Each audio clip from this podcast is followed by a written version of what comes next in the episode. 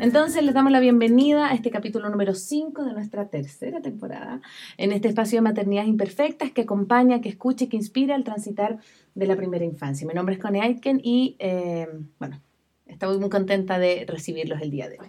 Hola, soy María Paz Dávila. Estamos aquí grabando ya el quinto capítulo. Justo hacíamos memoria hoy que este tal vez sea nuestro capítulo número 20, 21 mm. ya de este proyecto que en unos cuatro meses ya cumple un año. También quiero dar la, la bienvenida a nuestra invitada, Carolina. Cuéntanos un poco de ti, Carolina. Bueno, em, soy eh, educadora. Yo considero que lo más importante es que soy esposa y tengo cuatro hijos. Wow. Eh, de diferentes edades, sí. La mayor tiene 20, de ahí un hijo de 17, otro de 13 y uno de 10 años. Mm, qué lindo. Sí, muy lindo, de todo un poco, exactamente. Eh, me apasiona la educación, eh, me apasionan las relaciones humanas mm. em, y considero que es la base para todas las cosas positivas que pueden ocurrir en la vida de la comunicación. Mm.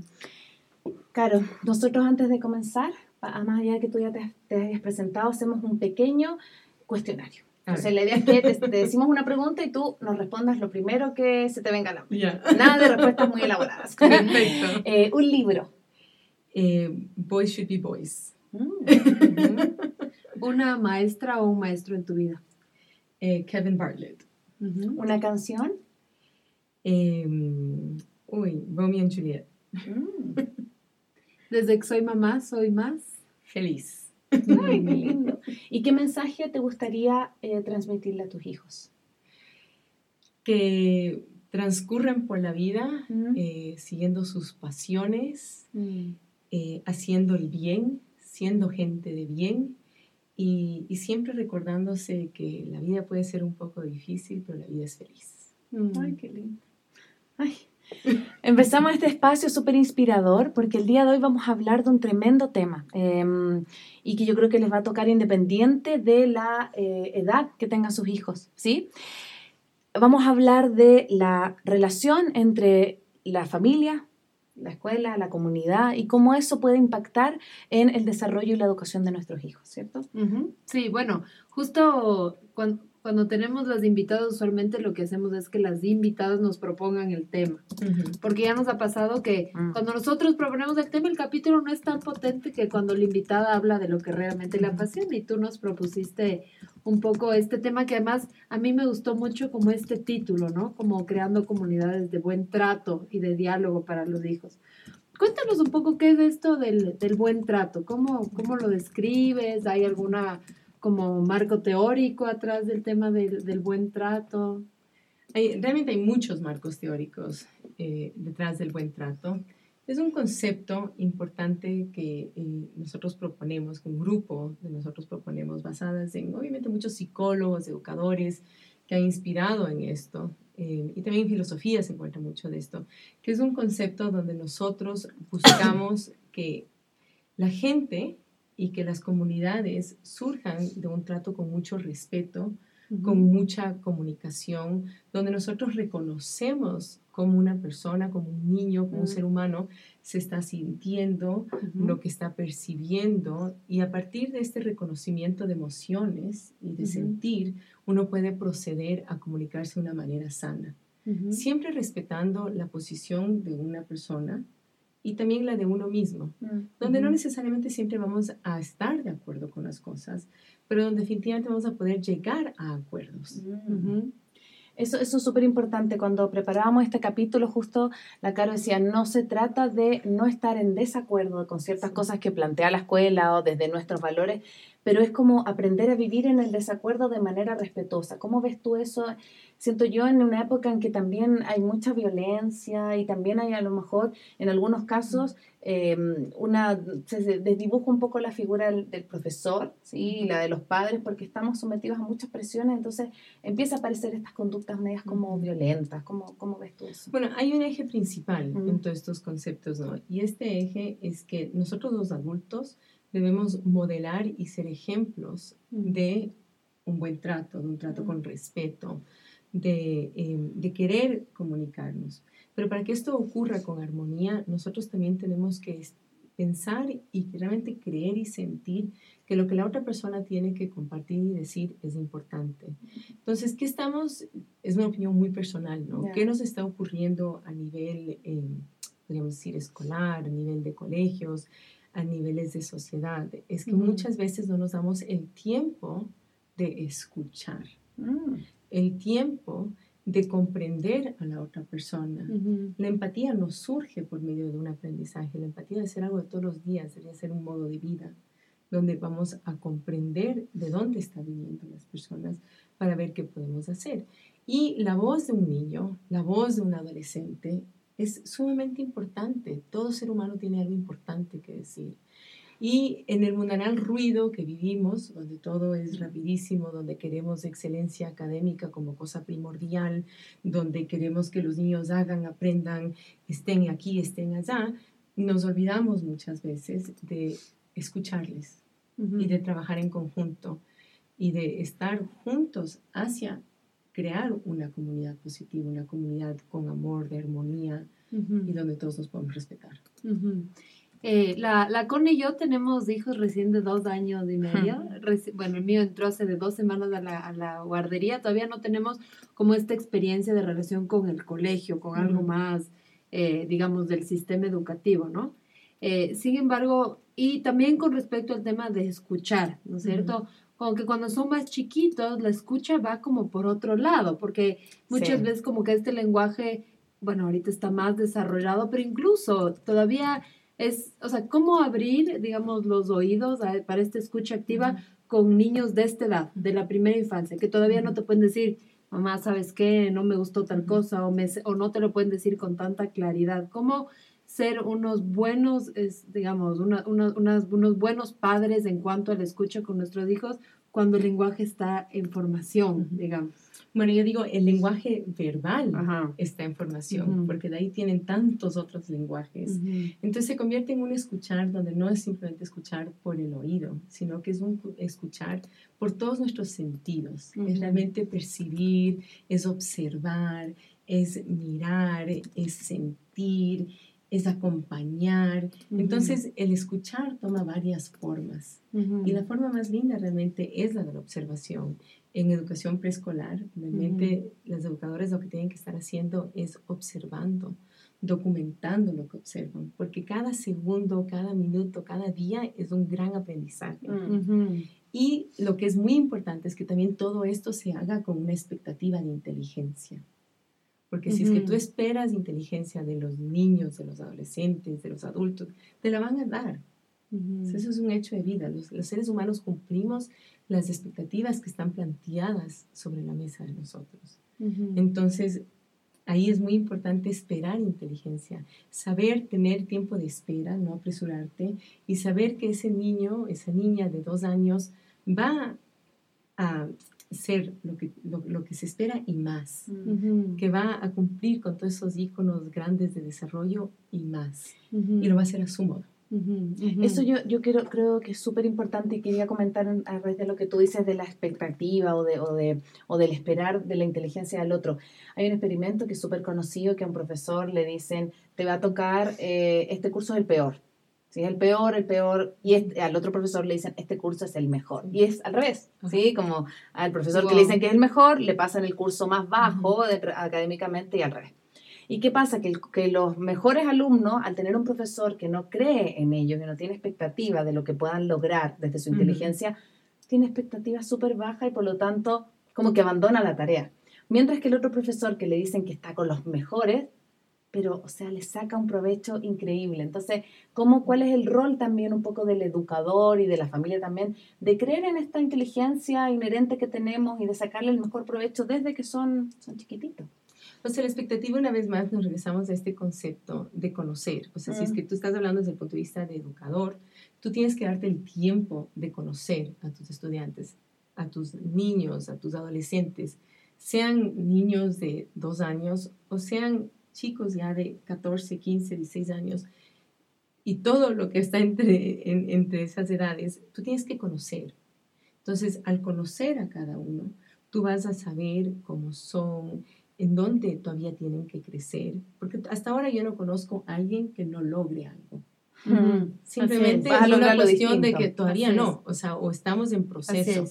Entonces es partir de este conocimiento y no apresurarnos a tantas otras cosas, no apresurarnos a nuestra propia agenda. O a nuestras propias expectativas. Exactamente. Después vendrá el momento que se van a la universidad también, ¿no?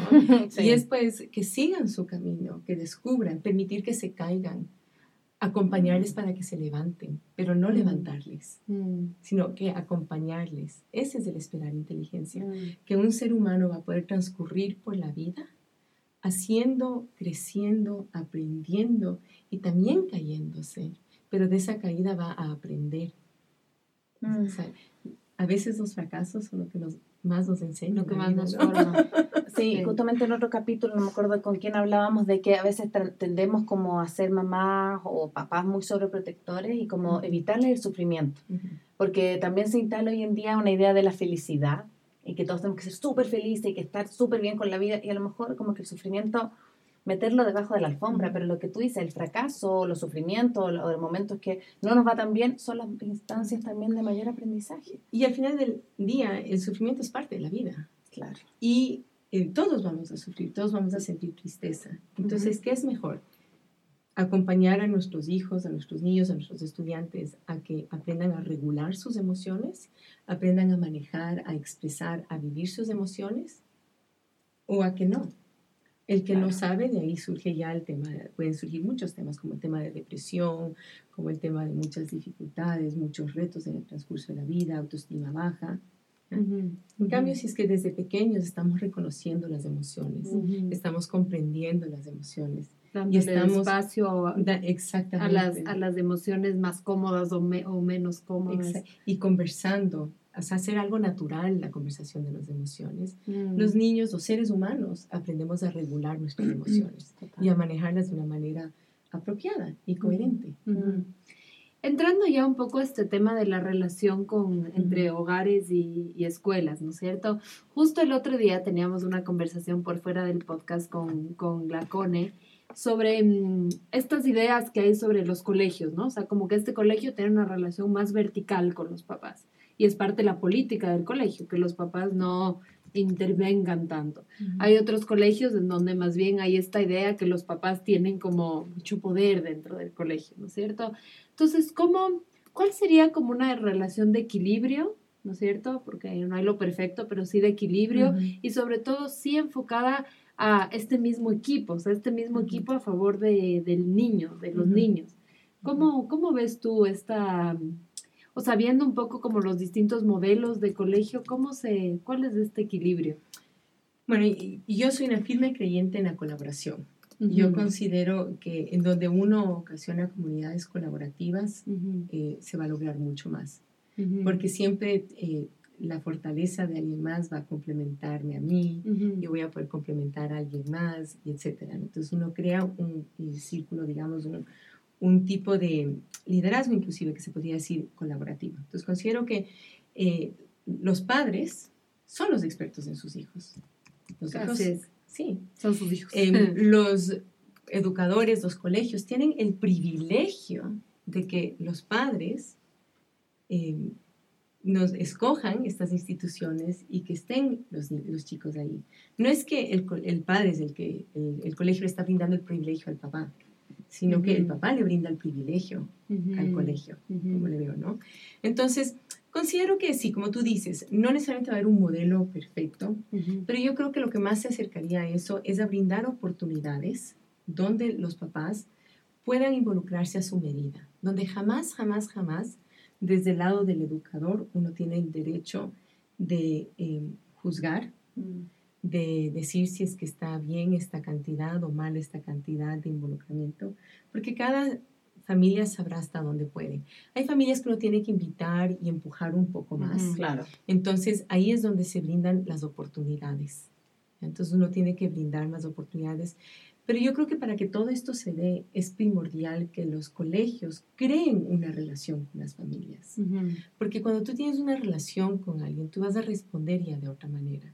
Entonces deberemos, debemos como obligación darnos el tiempo para crear esa relación para conocernos, para comprendernos mejor. Y sí, en instituciones más grandes puede ser un poco más difícil, pero existen muchos modelos donde puede verse esto de diferentes maneras donde si es que nosotros en las instituciones damos un poquito más de atención a momentos donde podemos estar juntos, conocer, compartir conocimientos sobre eh, los papás, sobre sus hijos, los, educadores sobre sus estudiantes, y de ahí comenzar a diseñar juntos. Es como yo le veo, porque esta relación eh, colegio-casa es realmente sumamente importante y puede brindar una coherencia para los niños, que de ahí les va a brindar una fortaleza en el crecimiento eh, de sus vidas, ¿no? en, en, su aprendizaje, en el desarrollo de ellos como seres humanos. Y yo quiero tomar lo que tú dices porque creo que a mí una de las cosas que me da, no terror, pero que me asusta un poco del paso, el Antón con la Rafa en la misma guardería, es que es una guardería chiquita y de puertas abiertas. Entonces tú entras cuando quieres, los niños te ven cuando quieren. Si tú te quieres, por ejemplo, quedar una hora antes con el guagua, te quedas, o una hora después te quedas, y conoces a todas las educadoras, y todas las educadoras conocen a tu guagua. Y digo, claro, eso porque es chiquitita y porque también esta, esta guardería que es maravillosa tiene esta mirada eh, inclusiva de la, de la familia. Entonces, yo miro que todas las familias están felices. Pero, ¿qué pasa cuando ya entran a una institución, lo que tú decías, más grande, donde a lo mejor tu hijo es más un número? Eh, ¿Cómo crear esa, esa relación familia, escuela, que más allá de que tú conozcas o no al, profesor, al docente que está a cargo de tu hijo, pero, pero me resulta como no más complejo, sino que tiene otros desafíos en esa transición, claro. Claro que tiene otros desafíos y también va a tener otras expectativas, porque también ahí vamos a estar en un paso ya capaz de buscar eh, mayor autonomía de nuestros niños, eh, ahí vamos a buscar un siguiente paso. Entonces eso es como que una parte. Pero la otra parte es por qué los colegios no también mantienen una relación de mm. puertas abiertas, donde uno, una mamá, un papá, un abuelo, alguien de la familia puede ir a leer un cuento, puede ir a compartir su expertise, puede ir a, involucrarse, ¿no? También vivimos muchas veces en sociedades donde no necesariamente eh, del otro lado de los papás tienen el tiempo para hacerlo. Entonces, por eso digo, no tiene que ser una expectativa general, pero sí debe ser una invitación, debe ser una posibilidad que las familias puedan participar un poco más en los colegios, en las escuelas, o sea, que estén presentes. Eh, entonces eso va por toda esa parte de conocerse y de sentirse que uno es parte de la educación, ¿no? Es delicado y definitivamente ahí también tiene que haber, una vez más, tiene que haber una comunicación muy clara, de buen trato, de respeto, exactamente, donde se pueden definir cosas y se tiene que respetar. Pero porque a veces puede fallar este concepto, puede fallar la comunicación, no significa que no va a resultar, simplemente significa que tenemos que tener la fortaleza para reforzar esta cultura de crear comunicación y de crear comunidades entre familias y colegio. Pero las invitaciones deben estar ahí. Eh, si uno se da cuenta muchas veces, eh, y desde que son pequeños, los papás están muy presentes cuando eh, existe un reto con un niño, cuando existe algo de ese estilo, cuando uno debe estar presente, más aún para celebrar. Claro, no solo los problemas, digamos. Exactamente. Claro, cuando te, me imagino, pues yo trabajé, también soy educadora diferencial, entonces trabajé en un colegio y me acuerdo que era súper fuerte cuando, bueno, aparte yo trabajaba con niños con necesidades especiales, entonces como que los papás estaban acostumbrados a que los llamaras porque había una dificultad en el rendimiento, bla, bla, bla. Pero había pocas veces que lo llamaban para felicitar. Lo que tú dices, como que el papá te llamó la psicóloga, uy, ¿qué pasará? Te llamó la, uy, y como que no se, no se estila, a lo mejor no en todos los colegios, pero en general diría yo, esta cosa como de llamar al papá o a la mamá para decirle, bueno, su hijo está súper bien, como va bien. Entonces también es como invitar a hacer ese cambio de switch también en la escuela. Como, y de celebrar, es lo que tú dices, como celebrar los logros. Exactamente. Mm. A mí como que me, me surgen algunas reflexiones, ¿no? Como que siento que la naturaleza del colegio y de la familia son diferentes, ¿no es cierto? Como que de alguna manera la escuela sí tiene un rol más académico, sobre todo si tú eliges como una escuela, por ejemplo, qué sé yo, con una cierta excelencia académica, ¿no es cierto? Pero por otra parte también como papás y sobre todo yo siento que los padres de esta generación sí estamos como educándonos mucho más en todo este tema que tiene que ver con las habilidades para la vida, de todo el tema de reconocimiento de los sentimientos. ¿Cómo, nuevamente, cómo lograr como este equilibrio entre dos núcleos que de alguna manera sí comparten espacios, pero también tienen objetivos no siempre los mismos? O puede ser que, digamos, primeramente uno elige el colegio por lo que ves, par de entrevistas, pero es una apuesta, no puede ser que el rato de los ratos no, no llene de alguna manera tus expectativas, por ejemplo, en cuanto al, manejo emocional de tu hijo, eh, pero sí a lo académico, o viceversa, ¿no es cierto? Entonces, ¿cómo equilibrar o cómo de alguna manera eh, no entrar en conflicto entre estas dos áreas educativas?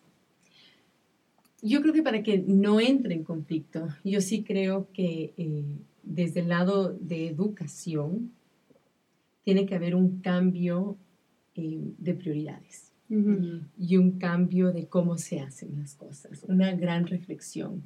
Em, el modelo de educación que seguimos todavía sigue siendo un modelo de antes.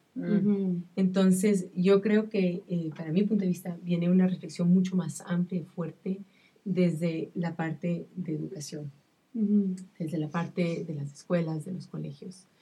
Eh, definitivamente está comprobado, y lo dice todo ya, que nosotros debemos estar todos trabajando hacia el desarrollo de la inteligencia emocional. Obviamente de todas las inteligencias, todas son igual importantes, yo sí considero que hay un reto, el reto que tú pones otras inteligencias antes de la emocional. Para mí tiene que ser la emocional, que es la raíz de todo, la base, y después todas las otras inteligencias y todo lo que se venga.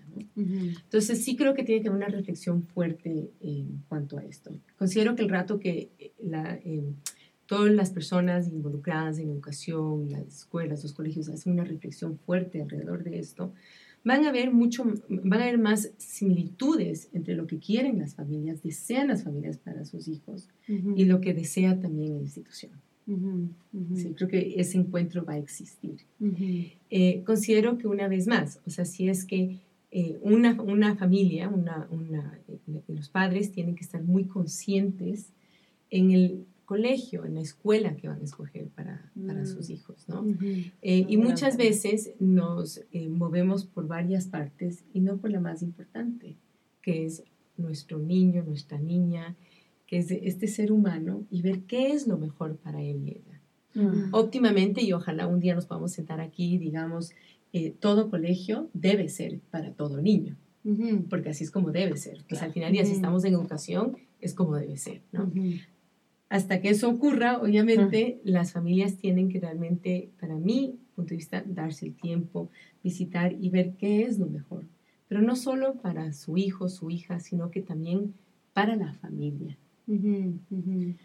Sí, es que yo siento que lo que tú dices es súper, súper importante, porque a veces como papás tenemos, desde que nace, ¿a qué, a qué colegio va a ir? Estás embarazada y te preguntan a qué colegio va a ir.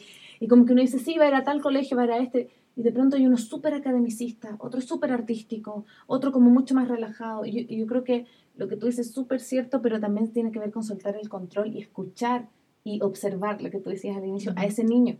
A lo mejor ese niño es súper artístico.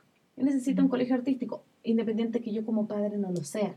Es como darle voz, siento yo, al niño con, con sus intereses. Es, es darle voz, Obviamente la decisión cae sobre, sí, sí, sí, pero es darle voz, definitivamente observar. Y a la vez, eh, creo que tenemos que ya esperar que los colegios, las escuelas nos brinden todo esto, ¿no? Mm. O sea, si tú vas a escoger un sitio que nos sepan brindar lo que necesitan los estudiantes. Y esa debe ser nuestra expectativa, ¿no? Eh, y, y considero, ahora, es, hoy en día nos encontramos en un momento donde todo el mundo te está hablando del currículum socioemocional y la enseñanza de la empatía, y todo esto está bien, ¿ya? Pero al final del día, desde mi punto de vista, si es que comenzamos a realmente crear culturas dentro de las instituciones, ¿no? Eh, una cultura de buen trato, una cultura de comunicación positiva, de disciplina positiva, del aprender y saber escuchar, del acompañarnos, de tener una prioridad todo este desarrollo socioemocional. Y esto comenzamos a crear con las familias. Las instituciones, eh, los colegios y las escuelas tienen tantas reglas, ¿ya? Y damos las reglas y las ponemos sobre la mesa, ¿no? Y como que todavía seguimos funcionando así. ¿Por qué no desarrollar en conjunto con la comunidad y construir cómo vamos a funcionar? Está, está comprobado que toda la construcción de conocimiento, toda la construcción que un ser humano vive es algo que se queda, es algo que tú modelas, es algo que tú comienzas a hacer. Mm. Entonces, eh, de hecho, donde yo trabajo ahorita en, en, Imagine, nosotros hemos diseñado toda una parte que se llama la cultura de la clase, que, nos puede, que, nos ayuda a seguir toda una cultura de Imagine. Y esto se identifica con ciertas características que hemos decidido como comunidad. Como con ciertos valores. Exactamente. Exactamente. A mí me, me surge algo y es que siento que aquí en Ecuador específicamente hay como toda esta brecha socioeconómica, ¿no es cierto? Eh, y mm, recientemente con mi hijo, bueno, estábamos en un pueblito chiquito y justo llegaron unos niños de una escuela fiscal y mi mamá y yo nos quedamos tan impresionadas de cómo trataban los profesores a los niños. Bájate de ahí, tonto, ya te he dicho cuántas veces. Y sobre esta experiencia también yo era voluntaria de lectura en un grupo de, niños que, digamos, de una iglesia que, que les hacían sus extra, sus tareas dirigidas y el trato era igual. O sea, como que de alguna manera este acceso a, estas nuevas corrientes de educación es privilegiado en Ecuador y como que siento que en colegios más públicos o en colegios que de alguna manera no se han reinventado, eh, todavía no ha habido como esta reflexión sobre todo del respeto hacia los niños.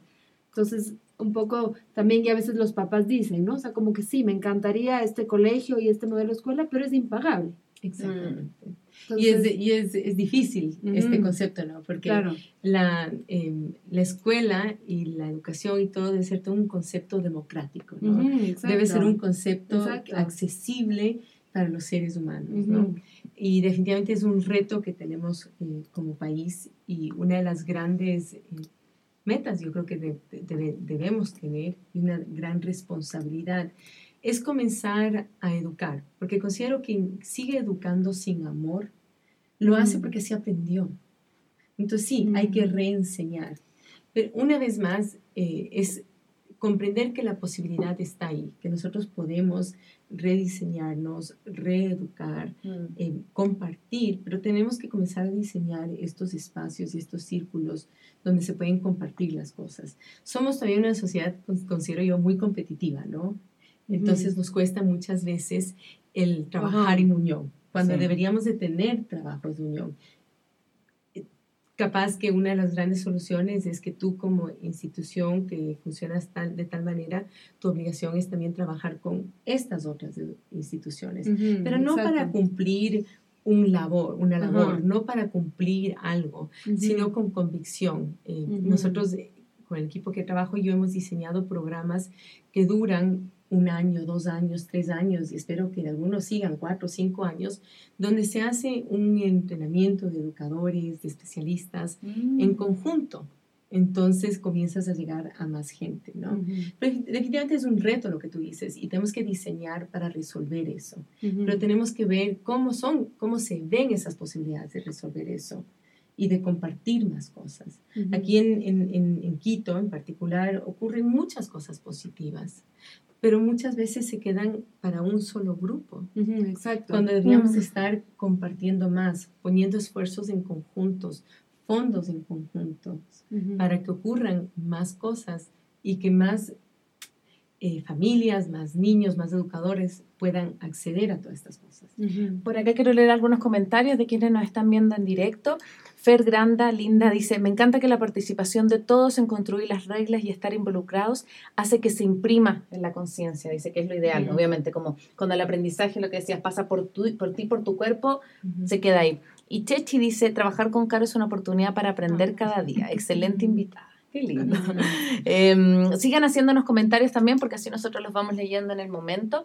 Y, y, también yo te quería comentar eso porque yo fui a un colegio de pocas puertas abiertas. ¿Sí? Como un colegio, era colegio católico, mi familia iba súper poco, había una vez al año que era como, el rancho se llamaba, pero era como un espacio como la kermes, como una kermesa. Y em, yo miro ahora, por ejemplo, mi hermana trabaja en un colegio que es súper de la familia, como que, no, este fin de semana tengo la cosa de la familia.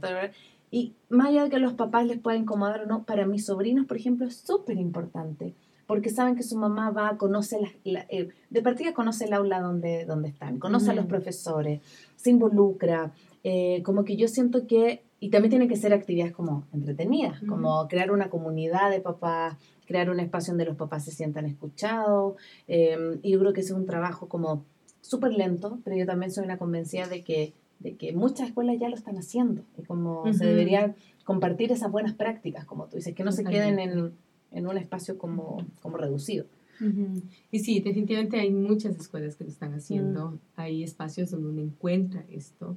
Y la idea es, como tú dices, compartir y también seguir construyendo eso porque al final del día también eh, la vida, las sociedades cambian, las necesidades cambian. Entonces es muy importante que uno se mantenga al tanto de todos estos cambios para que uno se adapte también para que uno pueda también hacer cosas nuevas.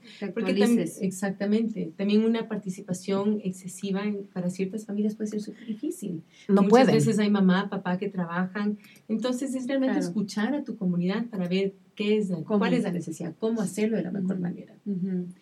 has, has, mencionado muchas veces el tema del diálogo, ¿no? De poder, eh, bueno, los consensos también es a partir del diálogo.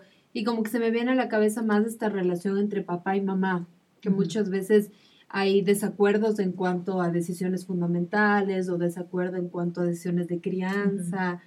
¿Qué, ¿Qué, nos podrías decir de este tema? me, fascina este tema.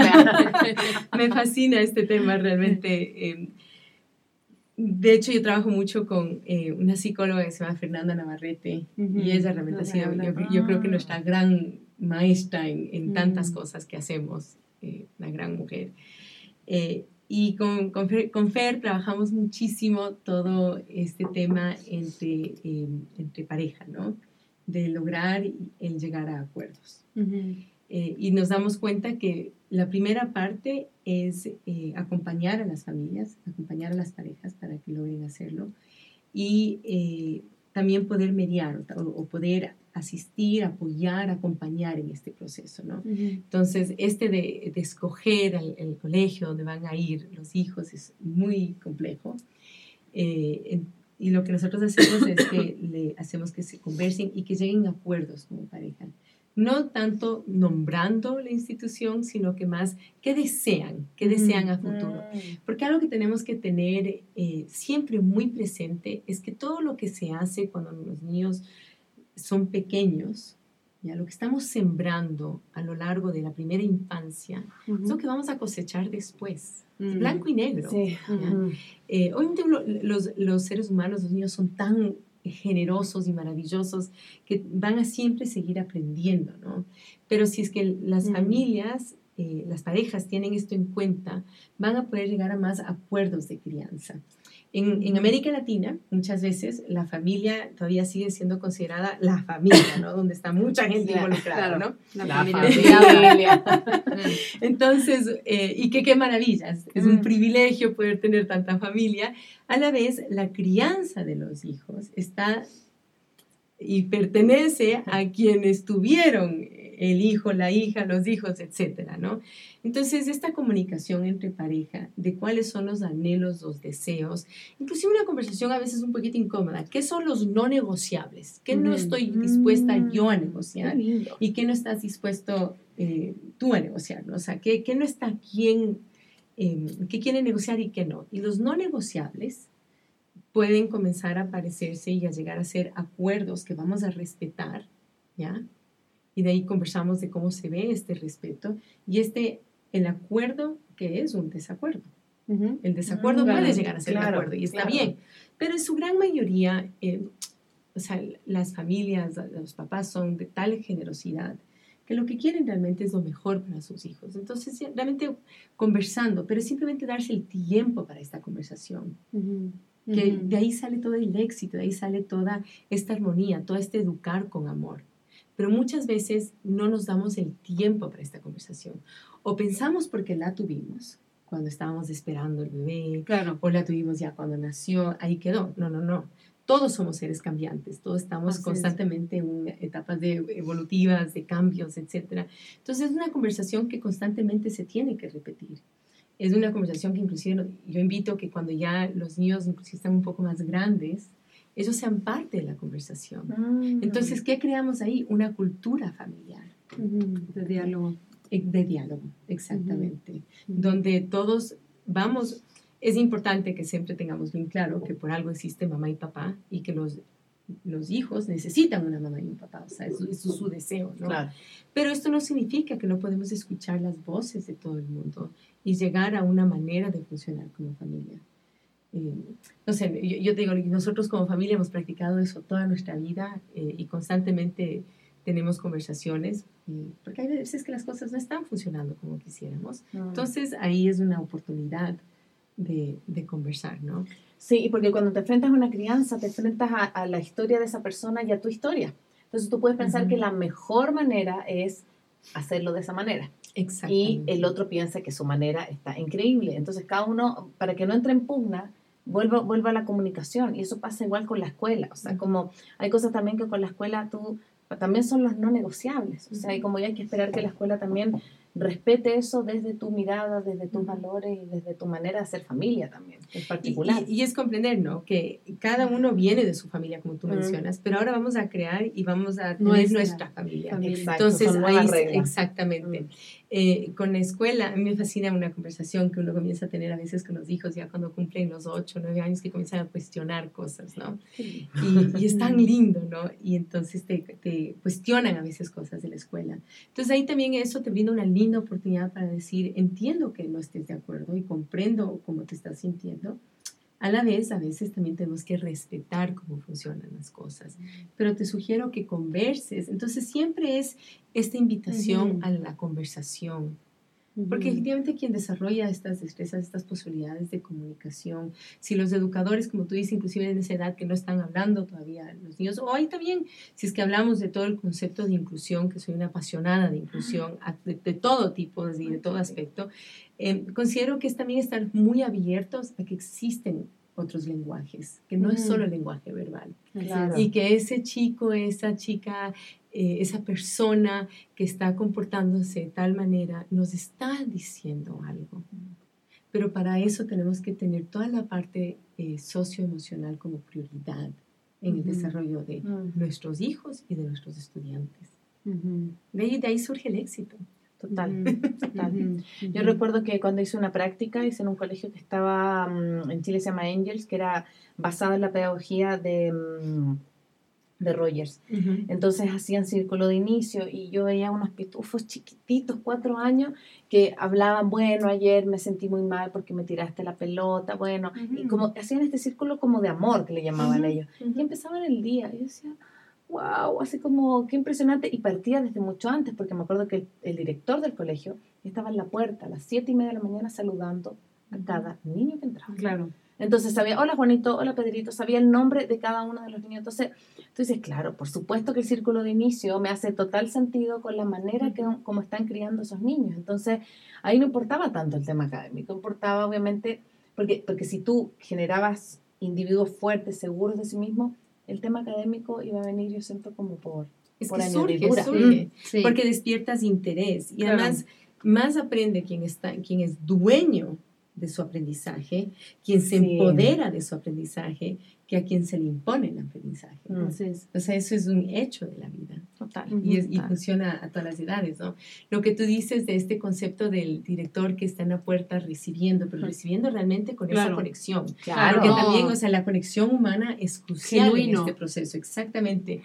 Y eso ya en sí crea otro tipo de compromiso entre los seres humanos. Entonces también nosotros trabajamos con todo un concepto que se llaman interacciones poderosas, donde tú estás constantemente buscando en conectar con tus niños, con tus estudiantes, pero también con tus familias. Y donde la familia puede llegar a tener tanta confianza en ti que si fallas, te lo van a decir. Y van a dar esa crítica constructiva. No, no, no. Eh, las familias deben tener ese derecho de decir dónde sienten que se les ha fallado. Y uno tiene que tener la oportunidad, número uno, de decir perdón si te fallé. ¿Cómo podemos reponer? Claro. ¿Cómo podemos llegar a ese siguiente paso? ¿Sabes que se me viene? Mm, creo que, creo que es súper lindo que los papás cuenten con el colegio, porque pueden haber crisis familiares, que el colegio puede jugar un papel de soporte súper importante, porque no está en el, en el ojo del huracán. Entonces creo que eso, es, no lo había pensado antes, pero creo que, por ejemplo, eso es importante. Si yo haría una lista, diría, eso es importante para mí, que de alguna manera el colegio pueda eh, sostener, o sea, no, delegarle el papel de los padres, pero sí apoyar ciertos momentos familiares complicados, por ejemplo. Y, y es, es, chistoso, ¿no? Porque muchas veces creemos que, eh, que, que, tenemos que solucionar las cosas, ¿no? Inclusive los seres humanos, ¿no? Si, si una amiga o alguien te cuenta algo y, es algo triste o algo súper difícil, tú ahí a veces comienzas a sentir que, que tienes que ayudarle a solucionar. Cuando realmente lo que desean los seres humanos, y si todas, si las tres aquí pensamos en ese momento, eh, o, si todos pensamos en ese momento a veces difícil, triste, no queremos que nadie nos solucione las cosas, lo que queremos es que nos acompañe. Ya que alguien esté a tu lado y que te comprenda y que te acompañe.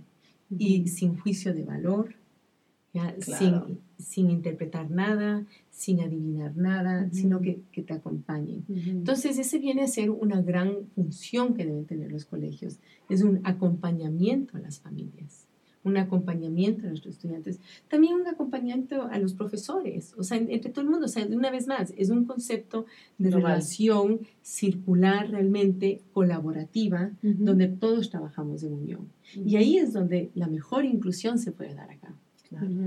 Quiero leer unos comentarios que nos están llegando. Dice, bueno, nos están escuchando desde La Paz, Bolivia. Qué lindo. y dice, Juanita, topando este tema de empoderamiento, nosotros como madres o como guías, ¿qué podríamos hacer? Uy, qué pregunta, tremenda pregunta. Un montón de cosas. Eh, bueno, el empoderamiento, lo primero que podemos hacer es enseñar a nuestros hijos a que sean seres empoderados. Mm. Entonces ahí viene el gran reto, ¿no? porque voy corriendo, corro, corro, corro y le soluciono algo a, mi hijo o le acompaño, dialogo y permito que se solucione. Entonces el empoderado va a ser el que soluciona. ¿Ya? no el que le dan así, no, el que le solucionan. Entonces, ese, ese paso es, es, muy grande para mi punto de vista, porque eh, van a haber retos. O sea, yo pienso en mis cuatro hijos y todos los diferentes momentos en la vida eh, y de hecho, ahorita estoy viviendo un momento con uno de mis hijos y donde hay la opción, ¿quieres ir tú a conversar o quieres que te acompañe yo a conversar? Yo igual como mamá voy a conversar en el colegio, pero ¿qué quieres que pase primero? ¿Qué deseas en este caso? Mm. Este es un empoderamiento que él está adquiriendo de que se escuche su voz. Claro. Hay momentos y ciertas personalidades que van a querer que acompañes. Pero esta conversación tiene que comenzar a ocurrir con nuestros hijos. Cuando son pequeños, viene desde el punto de vista de que comiencen a hacer cosas yo solito, yo solito, ¿no? Que es una maravilla, yo, yo, ¿no? Sí. Y, que uno dé ese espacio claro, para que así, así tome tiempo, así hay que, hay que limpiar tres veces. Exactamente. Entonces, el empoderamiento surge con todas estas cosas pequeñas. Mm. Obviamente, para, para hacer y poder contribuir y enseñar y mostrar esto a nuestros hijos, uno también tiene que ser empoderada. Mm. Entonces uno constantemente tiene que hacer una reflexión de cómo estoy yo como mamá, cómo estoy yo mm. como papá, estoy funcionando como un ser empoderado o no. Mm. Y si es que no, ¿qué puedo hacer para mejorar eso? Porque hay momentos que no estamos. Y también está bien, pero es los niños aprenden del ejemplo. O sea, eso es, eso es un hecho en la vida. Y por eso es tan importante que los, eh, que, los padres, que los educadores estén, tengan esto siempre muy presente. porque ellos van a aprender de eso, ¿no? Claro, entonces, referencia. Y yo siento como del, del, tema del buen trato, de, de, de, del ejemplo. Hoy día me pasó algo con la Rafa que, eh, claro, está toda la etapa del yo, yo, y no me gusta, y mío, yo quiero, bueno, los dos. Y, y estaban desayunando y no quiso em, yogur y, o sea, literalmente tomó yogur y ¡pum! lo botó al suelo. Con el Leo los dos de la mañana nos miramos claro, una cosa es retarlo, te voy a castigar o lo hiciste muy mal. Me acuerdo que fue tan bonito ver al Leo que se paró y le dijo, ¿viste lo que hiciste? Ayúdame a limpiar, porque esto se tiene que limpiar. Y claro, quedó el desastre, pero ella logró entender que tenía que ella limpiar. No el papá o la mamá, sino que yo te puedo acompañar porque a lo mejor ahora todavía no sabes limpiar bien, pero se dio cuenta que su, su eh, yo, yo, diría más ir a la consecuencia que al castigo. Es que el castigo no debe existir. El castigo no existe porque el castigo tú piensas que lo estás haciendo por, estoy pensando en las generaciones anteriores, ¿no? Como había un miedo al papá, un miedo a la mamá porque te castigaban si no hacías esto. Ahora tú sabes que hay una consecuencia de tus acciones, entonces ahí entra de nuevo el empoderamiento. Entra de nuevo el empoderamiento y entra la responsabilidad. Mm. El ser humano debe ser responsable de sus actos. Claro. ¿Ya? O sea, es, eso es algo también crucial en la vida. Entonces, al entrar la responsabilidad, es tú fuiste responsable de botar el yogur, por ende, limpia, ¿no? Tú eres el responsable. bien, bien sencillo.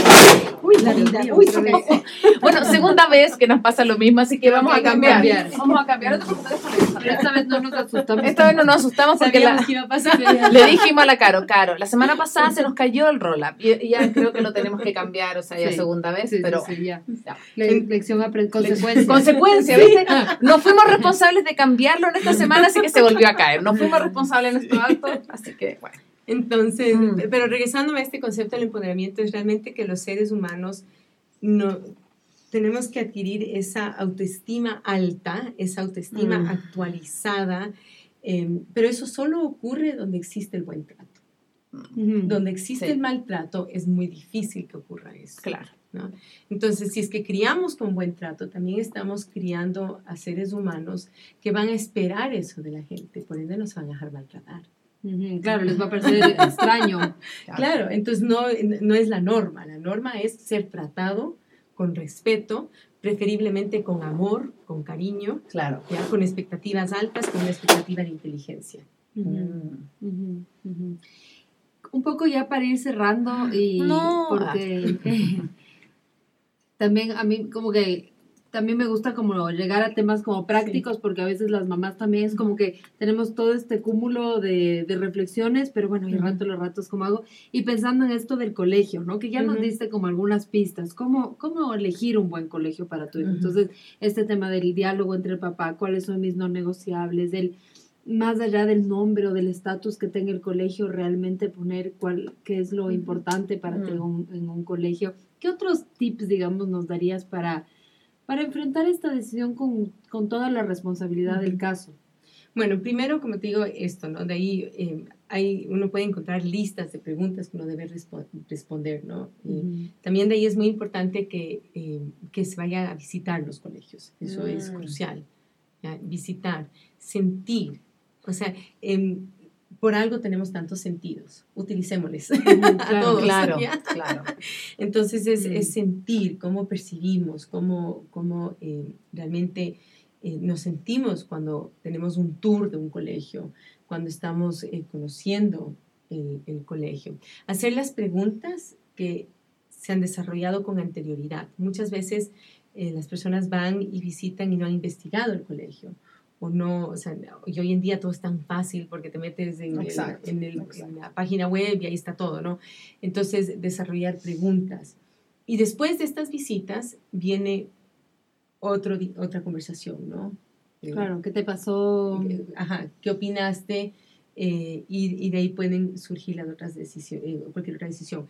Muchas veces en los preescolares, donde están los, los, chicos, también pueden apoyar en este proceso, en esta guía, ¿no? Pero es muy importante. También es muy importante que el rato que se ha escogido un colegio es también eh, tener expectativas de los colegios, de la institución, y mm. compartirlas, porque no se debe quedar simplemente, ok, ya visité, me voy a este colegio y pues ahí comienzo a crear esta eh, nueva relación, eh, y donde muchas veces pues los chicos van a estar por mucho tiempo ahí, ¿no? Otras veces también yo siempre digo, pues si es que no funciona después de un tiempo, lo puede cambiar, no pasa nada. El cambio no es malo, ¿no? O sea, eso también es una posibilidad en, el caso que, que, se tenga que dar. Pero es muy importante como que tener este proceso, ¿no? Entonces te pones de acuerdo, visitas, haces preguntas, eh, después vuelves a conversar, eh, adquieres... Yo no estoy de acuerdo con tener mucha opinión de todo el mundo, porque creo que cuando uno tiene mucha opinión de todo el mundo existe la confusión. y al final del día, exactamente, y eso a veces marea mucho a las personas, ¿no? Entonces, después de eso, es también, como les digo, siempre basar esto en los, los hijos de uno, no en lo que, a donde yo fui al colegio o, o lo que yo escucho, lo que piensa la familia, ¿no? sino que realmente basar eso en la necesidad, en, en el deseo, en esta cultura familiar y que buscamos como, como, como colegio, ¿no? Esos serían los pasos que, que, yo recomendaría. Y después de eso, realmente crear una relación, compartir las expectativas. Todavía funcionamos culturalmente como que los papás sienten que el privilegio Así es, para ellos. Esto, claro. esto siempre. La verticalidad, o sea, como que ojalá le acepten a mi hijo en ese colegio. Y es una tragedia todo este proceso, porque explíquenme, ¿qué tiene de malo un niño claro. a los 3, 4, 5 años? O sea, exactamente. Entonces, y, entiendo pues que tiene que haber un proceso, porque pues uno tiene límite de cupos, etcétera, pero tiene que ser un proceso más amigable, más de relación, más de apoyo. Eh, quiero hacerte un comentario. Este, este, tema me parece tan, Yo podría estar hablando ahora de este tema, pero en Chile se da algo que no sé si se da acá en Ecuador, que es el coaching de para niños pequeños para entrar a los colegios.